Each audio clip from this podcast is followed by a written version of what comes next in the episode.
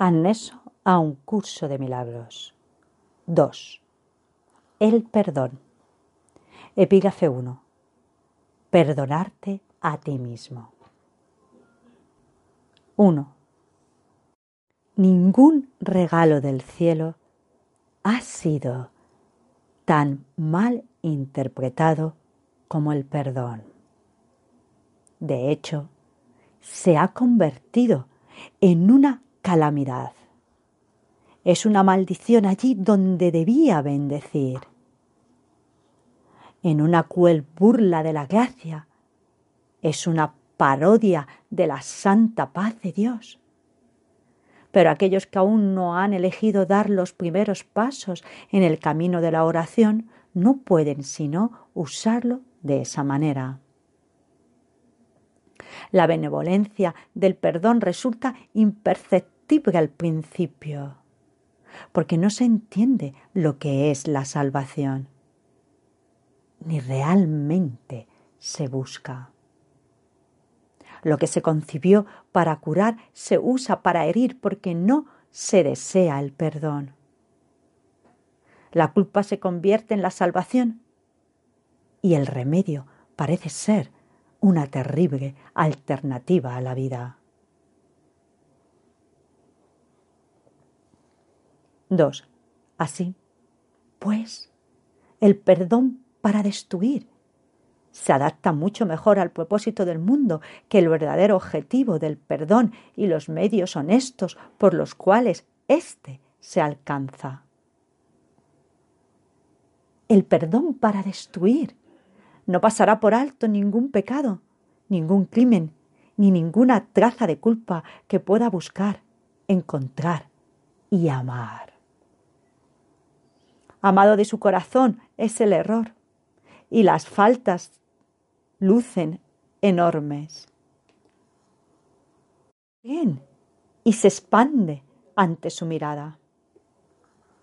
Selecciona cuidadosamente todas las cosas perversas y pasa por alto lo amoroso como si de una praga se tratase. Algo odioso, teñido de peligro y de muerte. El perdón para destruir es la muerte. Y eso es lo que ve en todo lo que contempla y odia. La misericordia de Dios se ha convertido en un cuchillo retorcido que busca destruir al Santo Hijo que Él ama. 3. ¿Te perdonarías a ti mismo por todo esto? Aprende entonces que Dios te ha dado los medios a través de los cuales puedes retornar a Él en paz. No veas el error. No lo hagas real. Selecciona lo amoroso y perdona el pecado al elegir en su lugar la faz de Cristo. ¿De qué otra manera puede la oración regresar a Dios?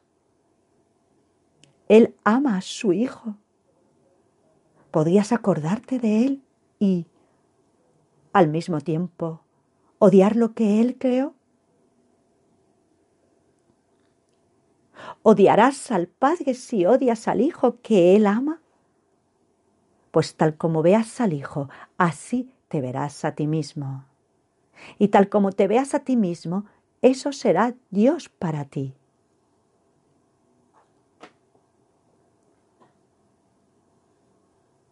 4. De la misma manera en que siempre oras por ti, del mismo modo es a ti al que siempre se le concede el perdón. Es imposible perdonar a otro, pues son únicamente tus pecados lo que ves en él. ¿Quieres verlos en él y no en ti? Por eso es por lo que perdonar a otro es una ilusión. Sin embargo, es el único sueño feliz en todo el mundo, el único que no conduce a la muerte. Solo en otro puedes perdonarte a ti mismo, pues lo has hecho culpable de tus pecados. Y ahora tienes que encontrar tu inocencia en él. ¿Quién sino el pecador necesita que se le perdone? Jamás pienses que puedes ver pecado en nadie excepto en ti mismo. 5. Este es el gran engaño del mundo. Y tú, el que más se engaña a sí mismo. Siempre parece que el malo es otro. Y como resultado de su pecado, tú sales perjudicado. ¿Sería posible la liberación si eso fuese cierto? Pues en tal caso serías el esclavo de todos, ya que lo que cualquiera de ellos hiciese dictaría tu destino, tus sentimientos, tu desesperación o esperanza, tu desdicha o alegría. No serías libre a menos que Él te concediese la libertad. Y al ser malvado, solo puede dar maldad. No puedes ver sus pecados ni ver los tuyos, mas puedes liberarlo y también liberarte a ti mismo.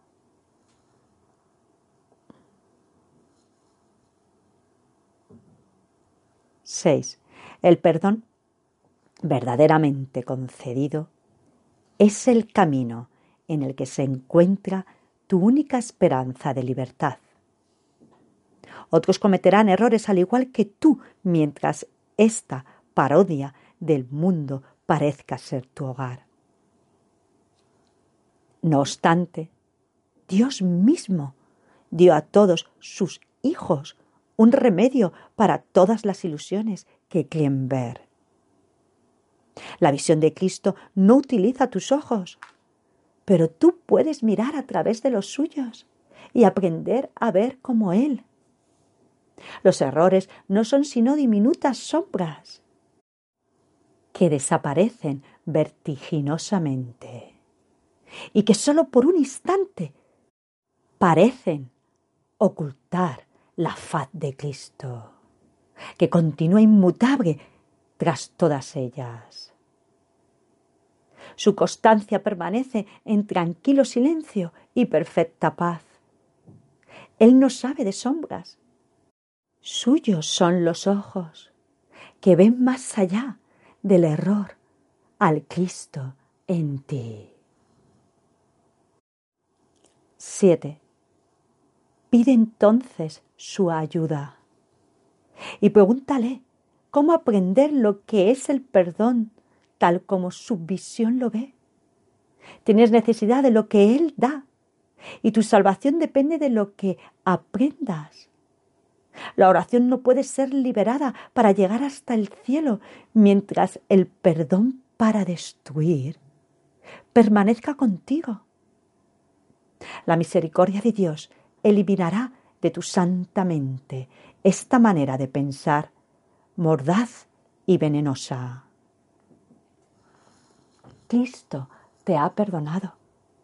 Y en su visión el mundo se torna tan santo como Él. Quien no ve maldad en el mundo, ve como Él. Pues lo que Él ha perdonado no ha pecado. Y así ya no hay más culpa. El plan de la salvación se ha cumplido y la cordura ha llegado. 8. El perdón es la llamada a la cordura. Pues, ¿quién sino un demente se fijaría en el pecado cuando en su lugar puede ver la faz de Cristo? Esta es la elección que tienes ante ti, la más simple y, sin embargo, la única que puedes hacer. Dios te pide que salves a su Hijo de la muerte, ofreciéndole el amor de Cristo, tal como Él da. Así tienes que dar tú también. Y de este modo, la oración se restituye a lo amorfo, más allá de todo límite, a la intemporalidad. Sin nada del pasado que le impida volver a unirse al perenne canto que toda la creación le entona a su Dios.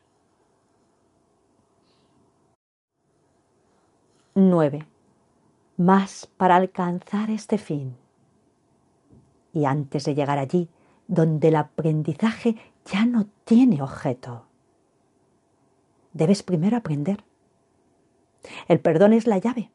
Mas, ¿quién puede usar una llave cuando no sabe dónde está la puerta para la que se hizo y para la que únicamente sirve? Por lo tanto, hacemos una clara distinción, de modo que la oración pueda ser liberada de la oscuridad y llegar a la luz. El papel del perdón debe invertirse y limpiarse de todo uso malvado y de las metas de odio para las que se ha empleado. El perdón para destruir debe ponerse al descubierto en toda su perfidia y luego abandonarse para siempre. No debe quedar ni el más mínimo vestigio de él. Si el plan que Dios estableció para tu retorno ha de lograrse al fin y el aprendizaje concluir. 10. Este es el mundo de los opuestos.